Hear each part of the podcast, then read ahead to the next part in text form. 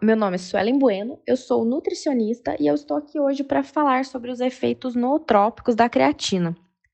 Bom, contextualizando então, a creatina se trata de um composto endógeno sintetizado em duas etapas a partir da transferência de um grupo amidino da arginina para a glicina através da L-arginina amidinotransferase, produzindo assim o guanidino acetato, cuja metilação pela guanidino acetato metiltransferase produz a creatina.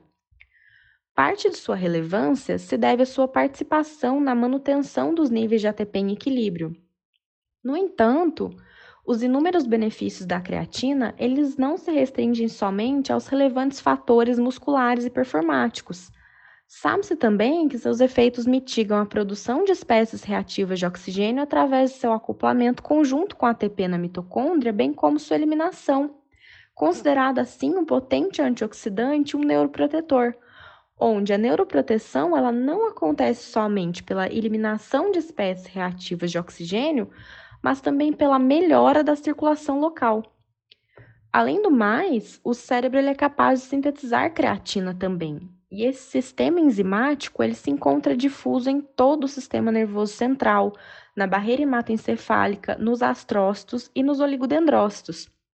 A redução de creatina cerebral assim como desordens provenientes de uma condição crônica de deficiência da mesma, ela pode ser um fator subjacente às principais divergências mentais e de neurodesenvolvimento, assim como autismo, retardos no aprendizado, atrasos mentais, sendo que todos esses podem ser parcialmente revertidos ou manejados mediante a suplementação de creatina.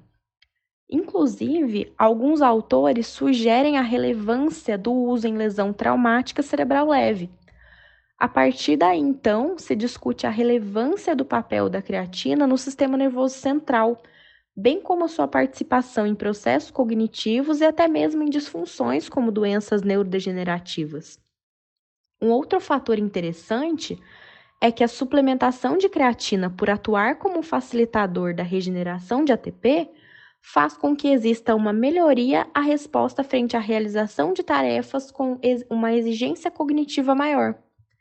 Pautado nessas discussões, nós temos a creatina, então, como um promissor adjuvante no manejo de situações de supressão cerebral crônica, como, por exemplo, depressão, esquizofrenia, transtorno de pânico, lesões por concussão e deficiências oriundas de erros inatos do metabolismo. Os seus efeitos protetores, eles têm sido amplamente explorados. E para ilustrar tais efeitos, temos um estudo realizado com o um modelo experimental de doença de Alzheimer, onde a cultura de neurônios foi exposta a agentes neurotóxicos como glutamato e proteína beta-amiloide, e a administração de creatina pareceu ter uma interferência direta no impedimento da formação desses compostos, sugerindo assim que a suplementação de creatina em, estágio, em estágios iniciais da doença poderia atrasar o seu desenvolvimento e até mesmo atuar como um agente de prevenção.